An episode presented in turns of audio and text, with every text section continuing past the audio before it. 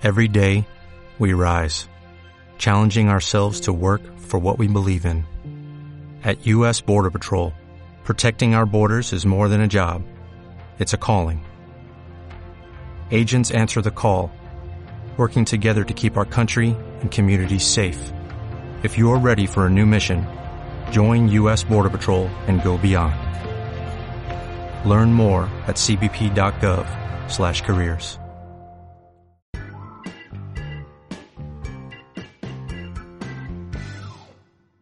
Muy buenas, bienvenidos a un episodio más del podcast Nómada Digital.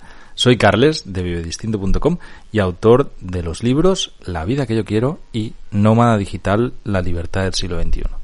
Hoy os hablo desde mi ciudad natal. Estoy a un día de cumplir 35 abriles. La verdad que me da bastante igual, si os soy sincero. Me siento igual de, de joven o con la misma energía que hace 10 o 15 años y con más sabiduría, así que supongo que es bueno esto de cumplir años. Hoy, como veis en el título del podcast, quiero hablar de un tema que me habéis preguntado muchísimo y que sé que os parece interesante, por lo menos a la parte de la audiencia, que es cómo gestionar varios negocios online. ¿Vale? Ya sabéis que por mi perfil, pues yo soy una persona que soy emprendedor, toda la vida he emprendido, no directamente es que no, no me cabe en la cabeza la opción de trabajar para nadie. Desde hace muchísimos años, eh, creo que la última vez que tuve nómina tendría, bueno, no, era ni nómina, tenía 16 años o 17 y, era una estafa, eh, era, era un desastre. Eso eh, directamente no, no me pagaban absolutamente nada de lo que me correspondía.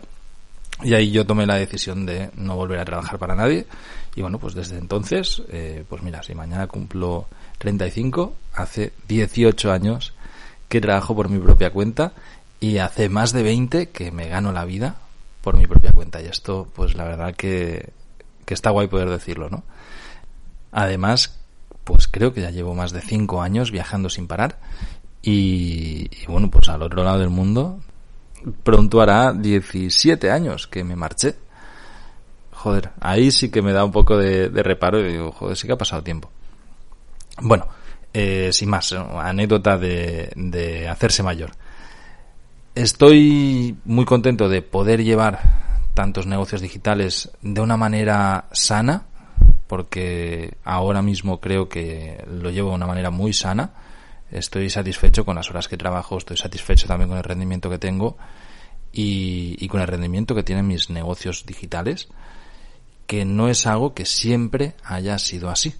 Es decir, ha habido épocas de, de mi vida y de mi vida como nómada digital en los que sí que me ha afectado llevar tantos proyectos, me ha afectado mucho trabajar, me ha afectado eh, en, temas de pareja, en, en, las relaciones con otras personas, en estrés. Y bueno, pues es parte del aprendizaje que, que he tenido, ¿no? Y que me gustaría hoy compartir con vosotros agradecer también a todos los que dedicáis nada, cinco segunditos a, darle eh, cinco estrellas o me gusta en iVoox, Spotify o Apple Podcast a este podcast porque me ayuda un montón a crecer. Y, en iVoox puedes hacer comentarios que el último episodio, la verdad que me sorprendió el montón de comentarios que, que ha tenido. Veo que molan estos episodios de reflexiones, así que vamos allá. Este me lo he preparado un poquito. Pongo en antecedentes.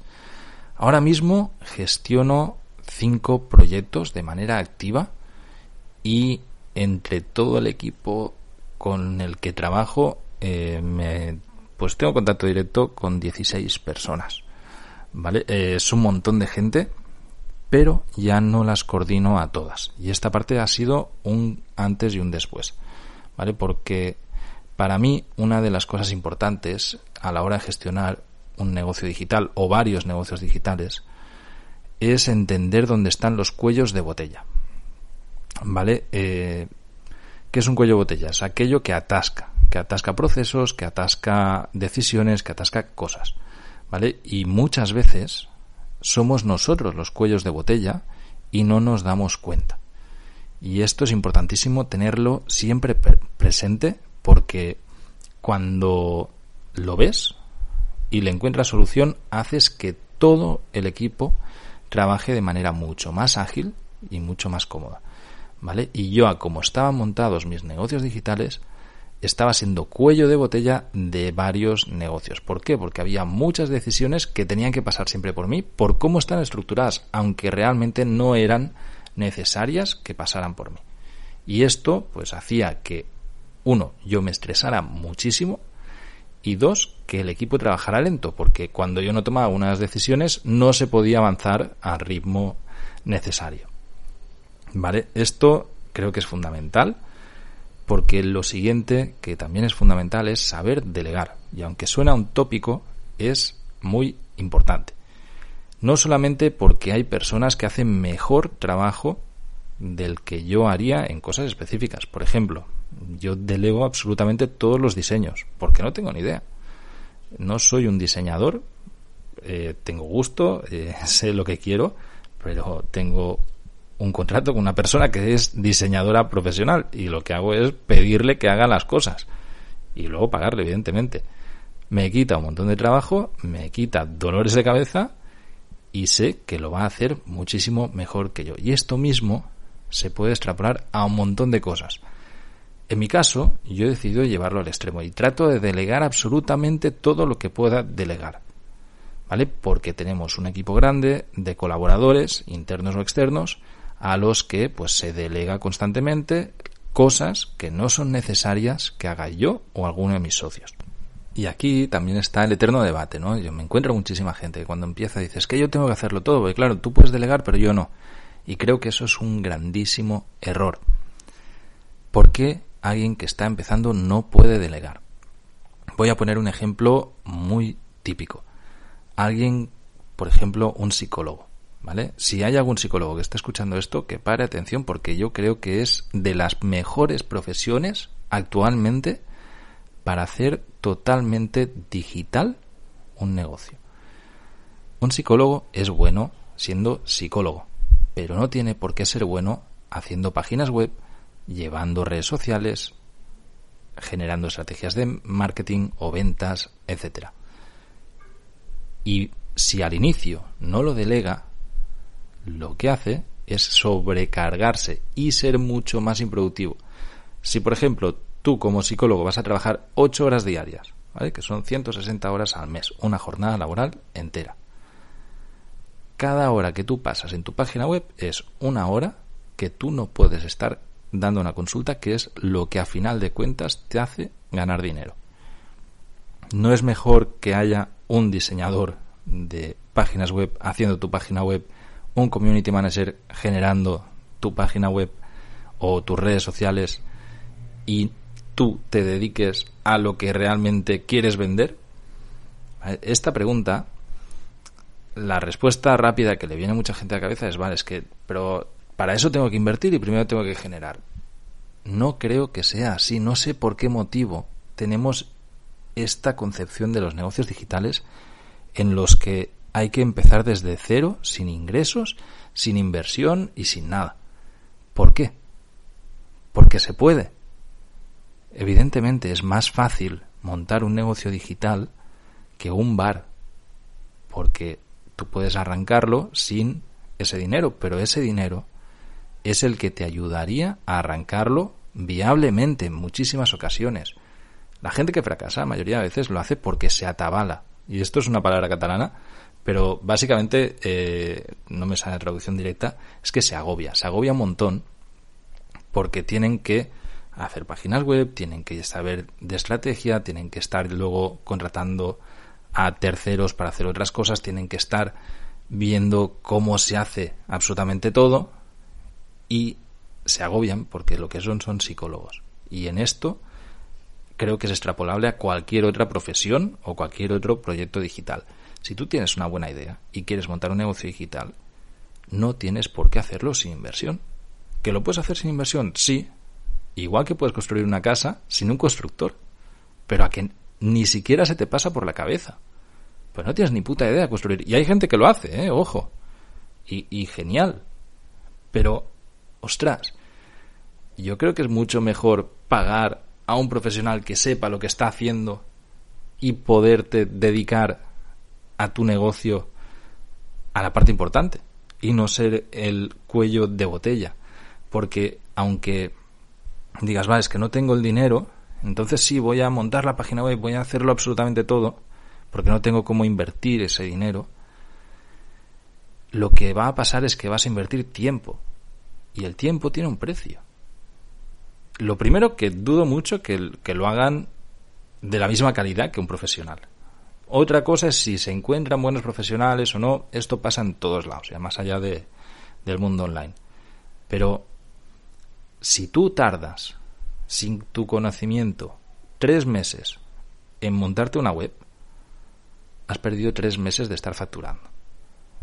Y ese coste de oportunidad, para mí, es muchísimo mayor, sobre todo porque es que la mayoría de las veces lo que va a pasar es el desgaste de estrés, el desgaste emocional e intelectual que supone querer hacerlo absolutamente todo. Y esto, bueno, es algo que dentro del mundo online todavía no está extendido, muchísima gente que quiere hacerlo absolutamente todo, que entiendo que sea así, pero que yo personalmente pienso que a lo mejor no es la mejor estrategia para arrancar. igual que si quisiera construirme una casa o montar un negocio no digital, ¿vale? Que pueda ser pues un restaurante, contrataría a profesionales para que me hicieran absolutamente todo, que me instalaran la cocina, que me eh, decoraran el, el local, que yo qué sé, me hicieran la carta correctamente, que sí, que lo puedo aprender a hacer yo, evidentemente, pero es que yo si monto el restaurante lo que quiero es dedicarme al negocio, igual que contrataría a un buen cocinero, si no soy yo el buen cocinero, porque no tiene sentido, claro que puedes aprender tú también a cocinar tan bien como lo otro. Pero ¿cuánto tiempo tardas? Dedícate a lo que realmente disfrutes y te haga ganar dinero si lo que estás haciendo es montar un negocio y esa es tu finalidad. Dicho esto, esto es la parte de delegar, ¿vale? Saber delegar y saber medir sobre todo los costes de la delegación, Porque ahí es cuando tú aprendes si merece la pena delegar o no, si tú quieres mantener el control o no, eso, entenderlo cuesta horrores. Y realmente yo no he sido un buen ejemplo de ello, pero llevo muchos, muchos años montando negocios digitales. No sé ni cuántos, pero me gano la vida online desde hace más de una década. Pues empecé haciéndolo mal y aprendí que lo que yo tenía que hacer era una parte del negocio. El resto se podía delegar y eso creo que transmitirlo pues por lo menos es muy honesto. Lo siguiente, si quiero delegar, lo que necesito es un buen equipo de profesionales, sean externos, sean freelance, sea gente que tenga en plantilla, lo mismo me da. Rodéate de buena gente. Este es el siguiente consejo impepinable que os puedo dar. A mí me ha costado también muchísimo. No siempre se puede conseguir. A veces te topas con personas que no son profesionales, que no hacen bien su trabajo, que no están bien motivadas, lo que sea, o gente que por circunstancias personales ha trabajado bien en el pasado y ahora no lo está haciendo, o al revés, hay que saber lidiar con eso. Estás trabajando con humanos, es lo que hay. Si quieres un negocio digital en el que tengas mucha gente, pues vas a tener que lidiar con mucha gente. Y eso es parte de la gestión de un negocio digital. Si quieres montarte un negocio digital unipersonal, pues no vas a lidiar con nadie. Vas a lidiar contigo mismo. Eso sí, vas a tener que ser un buen equipo igualmente.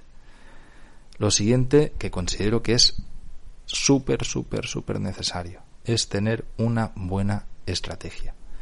Tener clara la estrategia de tu negocio digital. Y esto, aquí es donde yo creo que soy mejor, necesita de una visión estratega de tener muy claro por dónde entra el dinero, porque muchas veces me encuentro negocios que sencillamente están creando contenido. No hay una estrategia de ventas, no hay, no hay una estrategia de, de captación de suscriptores, de, de ventas, de afiliados. No, es crear contenido por crear contenido. Yo es que quiero ser influencer. Dice, bueno, vale. Pero hay un trecho que necesitas para poder ganar dinero. ¿Por qué no empezar desde un inicio Esto les pasa a casi todos los influencers, ¿eh? que de golpe cuando se dan cuenta que ya son influencers, no saben montar un negocio digital porque lo único que saben es crear contenido. Y dices, hostia, yo creo que es mucho más lógico y por lo menos lo que yo aplico. Yo, bueno, luego voy a ir a parte de redes sociales, pero ya sabéis que de influencer tengo muy poco. Tengo muy poca visibilidad por todo lo que manejo. Pero tengo muy buen negocio porque lo que hago es una buena base. Hago una buena base de negocio y luego busco esa eh, visibilidad con una estrategia. Vuelvo al ejemplo de un restaurante. Imaginaos que monto un restaurante en las Ramblas de Barcelona, que hay muchísima gente ahí, mucha afluencia. Y entra un montón de gente. Pero cuando entran yo no sé qué venderles. Y me viene y les pregunto, hostia, ¿pero tú qué quieres? Y tienes que empezar a hablar con los clientes, ¿no? Y algunos clientes se piran porque dicen, hostia, este tío aquí no me está vendiendo nada. ¿Verdad que pensáis? Es, obvio. Menos estupidez. ¿Quién va a montar un negocio que, que no sepa lo que va a vender? Es que esto, que es tan obvio en el mundo no digital, cuando lo pasamos al online no es tan obvio. Hay mucha gente que no tiene ni puta idea ni qué vender ni qué cobrar. Y dices, hostia, ¿para qué estás montando todo eso?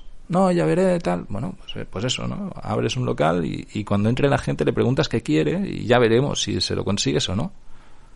Creo que esto eh, es un error. Es mucho más lógico tener claro lo que vas a vender. Si es un psicólogo, pues vas a ponerle un precio a tu consulta. Y dices, no, yo es que te voy a vender un pack de 20 horas para dejar de fumar porque me quiero especializar en eso. Pues cojonudo, le pones un precio y dices, no, yo es que soy psicólogo para dejar de fumar. La hostia. Lo que no puede ser es que te esperes a que te venga un cliente a preguntar que qué, que, que, ofreces, ¿no? Que cómo puede comprarte algo. Dices, es que, que, que esto va al revés. Yo te digo lo que yo te ofrezco, genero contenido para que te llegue, miro de convencerte, de manera honesta, ¿eh? sin más, no pasa nada, se puede convencer a la gente de manera totalmente honesta y luego pues te vendo lo, que sea. Y en esto entran ebooks, servicios, productos, infoproductos, lo que tú quieras. Si justamente la gracia, yo creo, de los negocios digitales es que hay un montón de maneras de ganar dinero, de monetizarlos, y además son muy ágiles. Si yo, por ejemplo, soy psicólogo y tengo este servicio para dejar de fumar, me cuesta tres clics crear otro servicio para dejar las drogas y otros tres clics crear un servicio de terapia de parejas. Si, si lo que cuesta es crear el contenido. Pero por lo menos ten la estrategia de cómo vas a vender. Y lo primero que necesitas entender es qué vas a vender. Lo siguiente es cómo. ¿Vale? Y esto también puede servir en decir, no, yo es que lo que voy a hacer es contenido, voy a monetizar el contenido, como los canales de YouTube. Fantástico, pues por lo menos ya lo tienes claro. Luego puedes añadir nuevas estrategias, genial. Pero si lo que quieres es montar un proyecto digital, necesitas tener resultados para que sea viable a futuro. Porque si no, si tú no ves ningún resultado en nada, llega un momento en el que te agota. Te agotas y la frustración te mata. Eso pasa en absolutamente todo. O sea, ya no solo en los negocios digitales, en cualquier cosa en la vida. Si tú estás continuamente, esto yo lo veo muchísimo con, con los fotógrafos de stock Gente que puede producir muchísimas imágenes, pero si no ven resultados se frustran y lo dejan. En cambio, gente que produce pocas imágenes, pero que ven resultados, se motivan y lo consiguen. Es, es así de simple. Es que en realidad parece que lo ponga muy fácil, pero no lo es. Pero es que es lógico. Intentar hacerlo al revés es lo que genera frustración y abandono. Lo siguiente, una vez ya tienes claro cómo vas a ganar, tienes que pensar la mejor manera para hacer que ese dinero entre. Os voy a poner un ejemplo. Un curso. Yo tengo varios cursos en varios proyectos. Si yo te voy a vender un curso, lo primero que tengo que hacer es generarte interés sobre una temática. Y si, aunque tú ya tengas ese interés, porque lo tengas tú implícito por, por, porque ya te interesa eso, te interesa ser nómada digital y yo te voy a vender un curso sobre cómo ser nómada digital. Que por cierto, no creo que haga falta ningún curso para eso. Tú vienes a mí, ¿no? Porque tienes ese interés. Fantástico. Lo que yo voy a, a tratar de hacer es enseñarte que yo tengo suficientemente autoridad como para poder enseñarte y cobrarte por la información que yo pueda darte o por el servicio que yo pueda ofrecerte sin ningún tipo de problema y que a ti no te cueste pagarme porque sepas que estás comprando o pagando por un servicio que está bien remunerado y ya está, no, no, no tiene ningún problema, al final es una transacción, igual que compras un libro. Si tú comprases un libro con la tapa blanca, ¿a qué no lo comprarías? Sin, sin nada. Pues tú pillas un libro, miras la portada, te llama, miras el título, te llama y luego miras la contraportada, lees un poco la sinopsis y dices, hostia, va, me interesa, lo compro. Es exactamente lo mismo. Lo que tienes que pensar es la estrategia para llegar a venderles, que puede ser email marketing, que pueden ser redes sociales, que pueden ser afiliados, que pueden ser mil cosas. Pero esta estrategia tienes que pensarla, tienes que plasmarla y luego ejecutarla. Y luego vas a ir implementando y vas a ir mejorando y vas a cometer errores, evidentemente. Esto nos pasa a todos. Pero si no tienes ninguna estrategia, lo único que vas a hacer es dar palos de ciego. Y esto, que de nuevo creo que parece tan obvio, es lo que me encuentro día a día. Y, estoy seguro que varios de vosotros, de los oyentes, os estáis sintiendo reflejados con esto. Que queréis montar un negocio digital, que queréis ganaros la vida online, pero no tenéis ni idea por dónde tirar. Yo creo que aquí es donde reside. Primero tienes que averiguarlo, primero tienes que pensarlo y probarlo y que no te funciona lo cambias.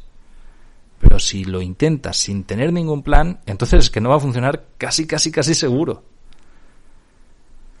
Lo siguiente que tengo aquí es pensar en qué eres bueno. ¿Vale? Y esto, de nuevo, me pongo como ejemplo. Y voy a poner como ejemplo el proyecto este, Vive Distinto. Yo soy bueno, creo, comunicando. Me encanta escribir, me encanta hacer podcast como este, no me cuesta. Veo los comentarios, creo que se me da bien. Me gusta mucho hacer la newsletter, ya lo sabéis, en vivedistinto.com, ahí tenéis la newsletter y es ahí donde suceden más cosas. Si no estás apuntado yo de ti, iría ya, tienes enlace aquí en, en las notas del programa. Pero yo soy muy malo en las redes sociales. Porque no me gusta, me, me ponen los nervios, no me, no me gusta nada perder tiempo en las redes sociales. A pesar de eso, soy consciente que son bastante necesarias en mi negocio, no imprescindibles, pero sí necesarias. Y lo que hago es delegarlas.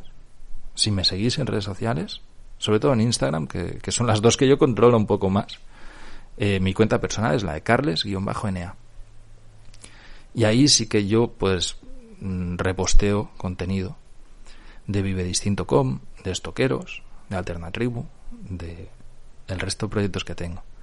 Pero la estrategia de redes sociales yo la pacto y la coordino con mi community manager, que estoy muy contento con ella. Seguro que está escuchando este podcast. Fátima, aquí un abrazo. Pero yo no la ejecuto, porque no tengo ni idea. O, aunque tenga ideas, que no me gusta, me aburre profundamente. Me da dolor.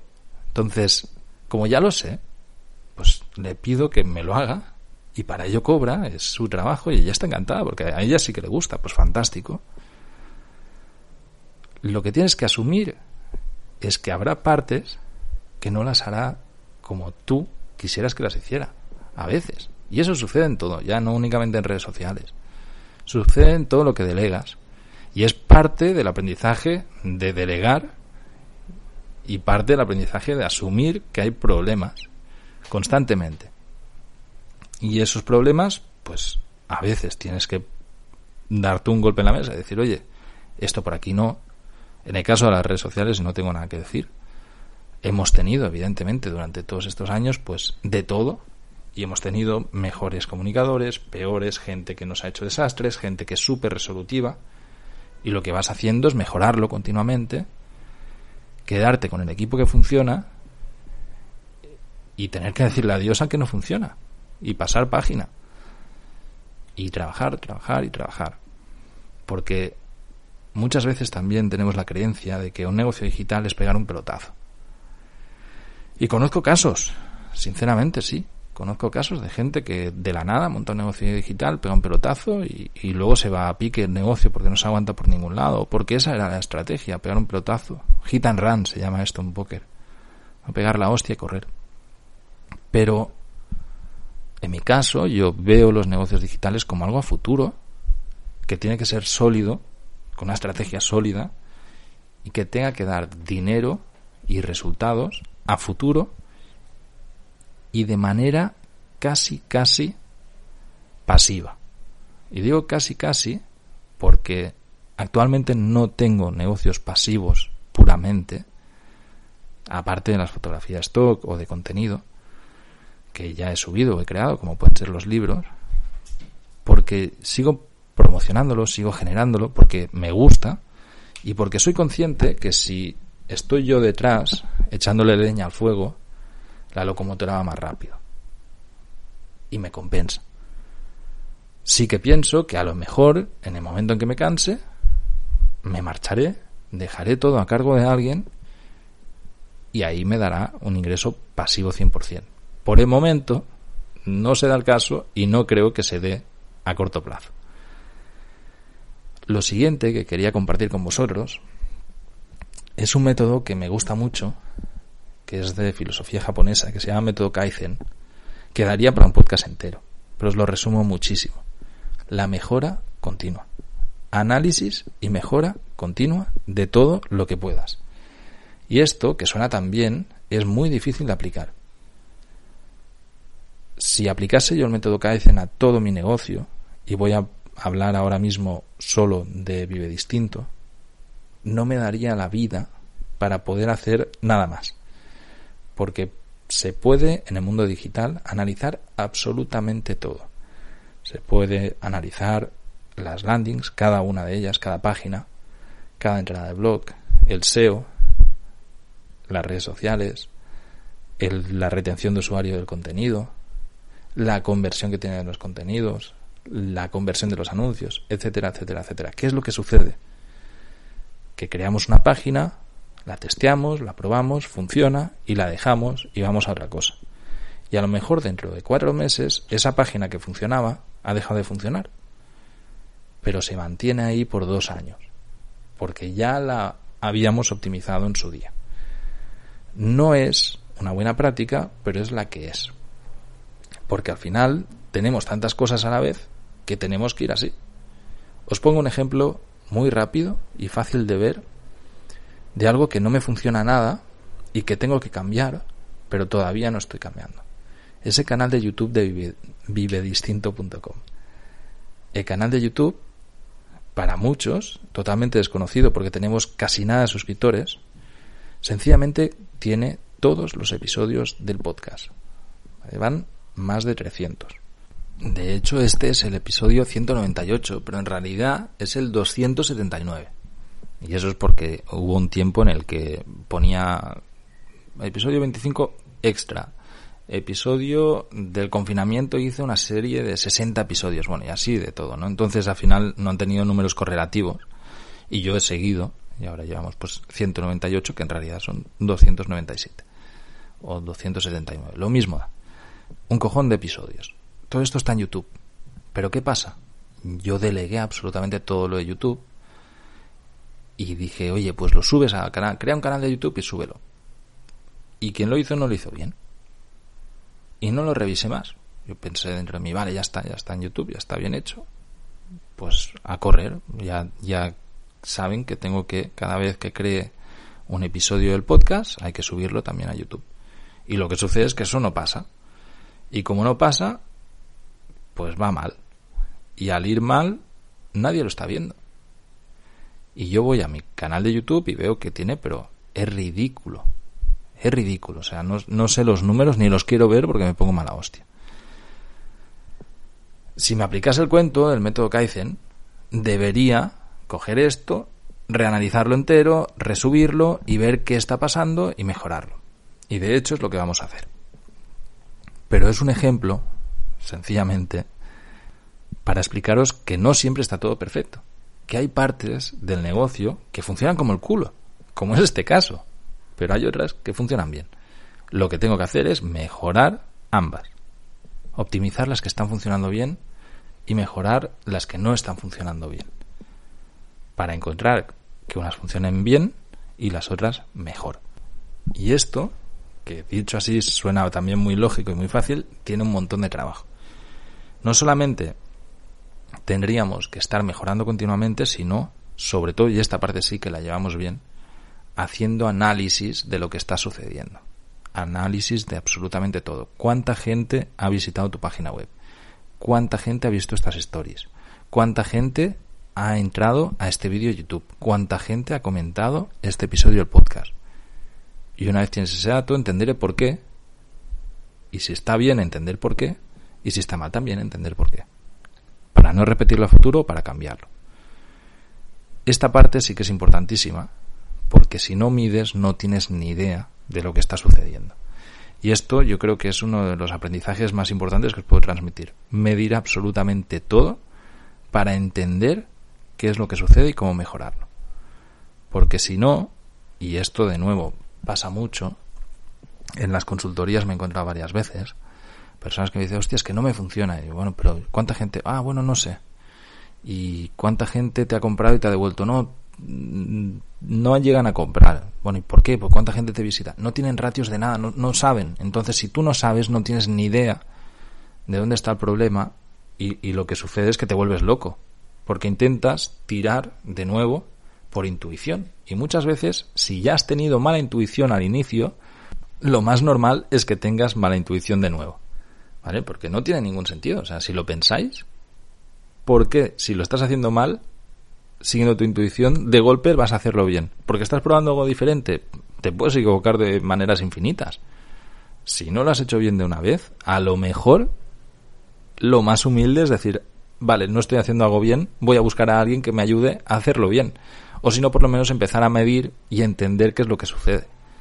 Y esto, de nuevo, me lo aplico a mí mismo. O sea, entiendo que con el ejemplo del canal de YouTube, lo estoy haciendo fatal. Vale, pues vamos a buscar a alguien que nos lo haga bien. Y en eso estamos. Y esta parte, que por suerte es algo pequeño de mi negocio, que he asumido que hay veces que no todo funciona bien, no me afecta en el resto del negocio. Pero seguramente, si la mejorara, me afectaría de manera positiva. Y esto es importantísimo. De hecho, una buena práctica, que esta yo no la hago, pero que os recomendaría absolutamente a todos y me la recomiendo a mí mismo, es la de destinar en todo en la vida, ¿eh? ya no únicamente en los negocios digitales, en cualquier cosa, esto se aplica a todo. Destinar un momento a la semana, unas horas, a hacer análisis y mejora. Y poder decir, hostias, que me, me siento mal, ¿por qué? Y entender qué es lo que te siente mal y mejorarlo. Hostias, que el negocio me falla por aquí, por qué, etcétera. Esto sería a grandísimos rasgos el método Kaizen, que creo que, que es muy interesante, es algo que todos deberíamos implementar en nuestro día a día, en un negocio muchísimo más, pero en nuestra vida también. Bueno, hoy episodio un poquito más largo de lo normal, espero que os guste. Hablo más de marketing digital, pero también creo que, que está bien, es parte del nomadismo digital es parte de mi estilo de vida, es parte de mi día a día, una parte importantísima y una parte que me fascina. Y quiero terminarlo explicándoos que varios de vosotros me habéis contactado porque queréis que os ayude con vuestro proyecto digital, ya no hace falta que sea un negocio. A veces sencillamente son proyectos o, o servicios que queréis ofrecer. Y he decidido que pronto voy a volver a abrir las mentorías haré un grupo pequeño de, gente que quiera montar un negocio digital y quiera que la ayude o quiera mejorar el suyo y, requiera que yo lo pueda ayudar o crea que lo pueda ayudar. Y lo haré y lo explicaré a través de la lista de correo. Así que si estás interesado, apúntate en vivedistinto.com o puedes escribirnos a info.vivedistinto.com y te daré más información. Ahora sí, dentro de unas horitas estoy cumpliendo 35 años y me voy a ir de fiesta con un buen amigo. Un abrazo y hasta la próxima semana.